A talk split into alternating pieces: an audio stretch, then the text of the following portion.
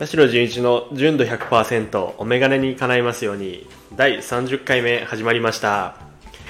このチャンネルでは経年進化をコンセプトに掲げるアイウェアブランド水ダイアログのディレクター兼表参道のアイウェアショップブリンクベースのショップマネージャーを務める田代純一が眼鏡のことから興味のあること日常のことを取り上げてお話しします。皆さんこんにちは。いかがお過ごしでしょうか？えー本日は1月12日金曜日でございます。今私はオープン前のブリンクベースにてこちらの収録をしております。なんかすごいエコーかかっちゃちょっと エコーがあエコーがかかっちゃっててすいません。はい。はい。おはようございます皆さん。えーそろそろ正月ムードも抜けて日常モードに戻りつつある方が多いのではないでしょうか。はい。私もねあのおかげさまでいろんなお仕事をいただきまして毎日もう気がつくと日が暮れております。はい、またあの月末ぐらいに月末ぐらいにはいちょっといろいろ告知ができると思いますのではい。あの最近でも少し日の暮れが遅くなった感じがします。あの17時頃。夕方5時頃になってもちょっとだけ外が明るいかもなっていうぐらいになってるのか気のせいなのか。まあ日に日には 明るくなってると思うんですけども、まあ、まだまだね寒いんですけども。ね昨日とかね、まあ、今日も寒いですし。はい。まあ少しずつ春が近づいてきている感じがしますが。春が近いということははいあれの季節が到来いたします。花粉症でございます。あのね今年ね早い。絶対早い。もう来てるんですよ実は。えー、スギ花粉症の方はもうねちょっと感じてると思うんですけどもまさかこんな1月からあの感じることってあの少ないんですよ。だいたいまあ1月早くても末とか2月ぐらいからあ来たな来たなって感じなんですけども今年はねなんかもう年明けてからねなんかねくしゃみが出るなとか目がちょっとかゆいかもなってでも信じたくないのでまさかまさかと思ってたんですけどもこの間あの電車のあの広告みたいなニュースみたいなところでですね今年は花粉の飛沫が早いと。ということでしてなんでかなと。花粉症がなければこの春にね向けたこの季節もきなのになと思いつつ最近は過ごしております。これはもう花粉症の人にしかわからないですよね伊橋さん。わからないね。わかんないね。かんない。うん。毎年ねこの季節はちょっと辛いんですけども。はい。でですねまああの、まあ、花粉症の話はまた今度しましょう。はい。今回はですね少し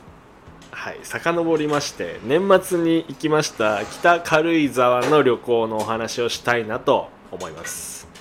これねあの本当ぜぜひ皆さんに共有したいなとずっと思っておりました。ずっと温めておりました。はい。北軽井沢ってあの長野じゃないんですよね。もう軽井沢は長野県ですけども軽井沢からずっとこう北の方にあのちょっとこう浅間山の方にこう行って登っていくんですよ。そこが北軽井沢というんですけどもそこのですね、えー立畑ハウスというところに私行ってまいりました。クリスマスの日に。たまたま休みだったんでねその日が。で立畑ハウスとは何だろうかと。いう概要から説明いたしますと、えー1968年にですね建築家の、えー立畑氏、まあ、これねちょっと下の名前読み方わかんないですけどカモンさんですかね。はい。立畑さんがですね自邸として設計した、まあ、約50平米のかなりコンパクトなあの別荘地べあ別荘 別荘なんですけども、はい、立畑氏はですね、まあ、小説家の大江健三郎でしたり、まあ、女優の岸田京子さん、えー脚本家の倉本壮さん、はい、の富良野の家などの住宅を手掛けた方でして、まあ、多くの文化人から愛された建築家とのことです。はい。えー当時新建築にも掲載され半世紀ものの間、まあ、大切に扱われてきたこの場所をですねあの2021年に新たなこう魅力を兼ね備えて建畑ハウスとしてまあ貸別荘みたいな形で1日1組限定みたいな感じであの運営されてるところなんですね。でこの縦畑ハウスなんですけどもこれもねあの遡ること去年の8月なんですけどもうちの妻と、まあ、年末どっかゆっくり行きたいねと、あのー旅行にみたいな話をしていて観光地でしたりまあいろんな宿とかねこうなんとなく見てたんですけどもねなんかその時の気分が栄えてる街とかじゃなくて自然に囲まれた場所に行きたいというのとあと僕の希望 希望であの大自然でサウナをしたいっていうあの何でもこう都会から逃れたいという気分だったので、はい、そういう条件でいろんなねウェブとか SNS で探してたんですよ、うん。で結局あれはインスタグラムで見つけたんですかね。確か。見つけて。めちゃくちゃいいじゃんと思って。はい。で予約しようとしたらですね、まあ、たまたま僕らが旅行しようとしていた日だけ空いてたんですよ。確か。もうそれ以外全部埋まっちゃっていて。年末の12月2526の月火だけなぜか空いてて。おいいじゃんと思ってもうここにしようと思って。はい。かなりラッキーだったんですけども。で正直その時は縦畑ハウスについては何も知らなかったんですけどその何て言うんでしょう、まあ、サウナがあるっていうこととあすごい素敵なこの建築だなと。インテリアとかもね家具家具も。でそこからまあ後からねこう調べれば調べるほどなんかいろんなあのウェブの記事だったりとか、ね、雑誌とかにも掲載されてたみたいであかなり注目されていた場所なんだなと恥ずかしながらそこで知りまして。はい。なので調べれば調べるほどね興味が湧いて、まあ、当日がすごく待ち遠しかったんですよ。で縦畑ハウスっていうのはですねまあこの北軽井沢の気候だったりとかあの北欧デザインのまああの住宅住宅別荘はい建築なんですね。でまるでねこの北欧の森の中にいるような非日常空間を満喫してほしいという思いからこの大切にされてきたこの質感はそのままで中をこうリノベーションされてあの作られ再度ねこう作られたそうでして。でコンセプトはフィンランドただいまっていうコンセプトらしいんですよ。でフィンランド僕行ったことないんですけどもあのまあかなり非日常空間でしたね。はい。だ建築もかなりはい美しいんですけども家具もね個人的には本当に好みでこう日本ではあれですってこう販売されてないようなこうメーカーのものだったり作家さんの家具っていうのがかなり詰まっていてかなりこだわりのある調度品がもうね至る所にあるんですよ。でその縦畑ハウス建築その家ですね。家住宅の裏側にサウナコタがありまして別別で。でそれもねヒノキで作られた、まあ、サウナがあってすごいいいんですよ。香りがねやっぱ良くて。でサウナのあの温度設定やらあのセルフロウリュできたりとかでそこに入るまあ日差しもねすごくあったかいですし。でそこから2階に上がっていくとデッキにはこの森を見渡せるもう柵とかないんですよ。あのヒノキの露天風呂があって。で僕初めてあの水風呂なしで整って。はい。もう寒いんすよ。で普通だとサウナ入ってから水風呂でこう血管を収縮させて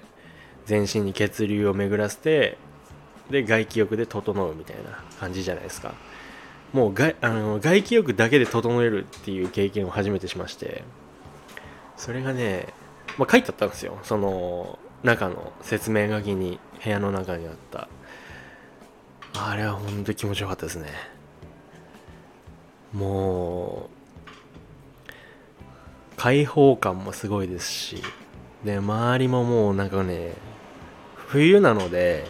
虫の声とか特にしないですしだ鳥とかなんかこう動物がいるんですよ。動物がこう動く音とか枯葉のね音とかもうそういうほぼ無音状態もう日々ねこういう今も車の音がここ入ってますけどもこの都会にまみれた自分をねあの全部こう綺麗にしてくれるようなあの空間でしたねあそこは。かなりリラックスできました。でまあ冬だったのでヒノキ風呂はあの水風呂ではなくて普通にあったかいお風呂を入れたんですけどもその後もねもう永遠に入ってられるんじゃないかっていうぐらい気持ちよくて。夜とかもあのなんかね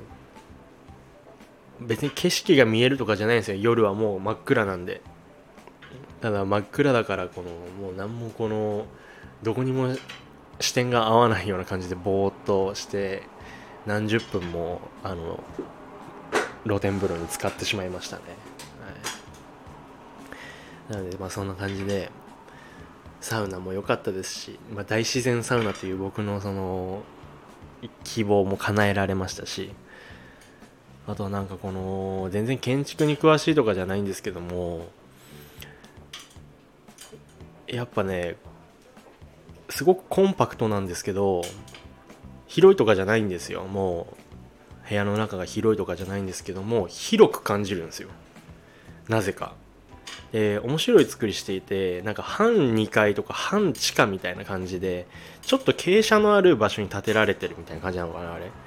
なので寝室が地下にあってで1階みたいな、まあ、1階ですね。1階に、ま、ダイニングやらキッチンがあってそこからちょっと上がった半2階みたいなところに、ま、くつろげる、まあ、ソファーだったりとかチェアが置いてあって暖炉とかね。っていう形でなんか初めて行った場所なのに過ごしにくい感じが1ミリもなかったんですよ。その動線的に。キッチンとかもそうなんですけどもすごくなんか過ごしやすい空間で大体やっぱなんかこの動きにくかったりするんですけどもなんかそういうのが一切なかったのでなんかそういう意味でもなんかこの名建築家だったのかなとも素人ながらに感じましたけども。日差しの入り方だったりとか、まあ、家具ももちろん素晴らしいんですけども。あのなんかこのあ家ってただただただこう同じようにリビングダイニングキッチン寝室とかあってもなんかこんなにも多分同じスペースであのあってもこう建築によって全然やっぱ設計によってこんなにも過ごし方過ごしやすさとか心地よさみたいなのが変わるんだっていうのをやっぱ感じた。はい。1泊2日でございました。はい。でぜひね縦畑ハウス皆さんにも行っていただきたいと思います。ちょっとまあ東京とかからは距離ありますけども。まあ距離あるっつってもまあ2時間半ぐらいでしたかね車で大体。はい。道も混まずに安全に帰ってこれました。ちょっとあの路面の凍結だけ少し怖かったですけども あの結構軽井沢から北軽井沢ってその高度が違うのであの気温も全然違うんですよ。北軽井沢の方が全然寒いので結構上の方は雪がまだ残ってたりとかちょうど降ってなかったんで良かったんですけど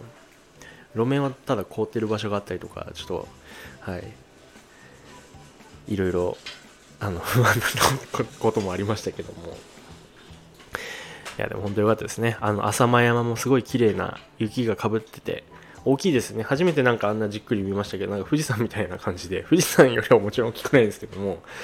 あのすごい綺麗な山でした、はい、なんかゆったりと過ごしたい方にはおすすめですのでぜひぜひ縦畑ハウスチェックしてみてください。あのスタンド FM の概要欄に、えー、なんか記事書いてあった記事のあの URL 貼っておきますのでぜひぜひちょっとそこをチェックしてみてください。はい。今回は縦畑ハウス北軽井沢旅行についてでした。はい。そして、えー、リスナーの方々のメガネにまつわることからそうじゃないことまでレターを募集しておりますので、ぜひともお気軽に送ってください。レターはスタンド FM のプロフィール欄からチェックして送ってください。もしくは私のインスタグラムの DM からも受け付けております。そして、田代純一の純度100%は、スタンド FM のみでなく、Apple Podcast、Spotify、Amazon Music、Google Podcast でもお聞きいただけますので、ぜひそちらでもチェックしてください。田代純一がお届けします。田代純一の純度100%お眼鏡に叶いますようにそろそろお時間になりました。次回もまた皆様のお眼鏡に叶いますようにお届けしていきます。バイバイ。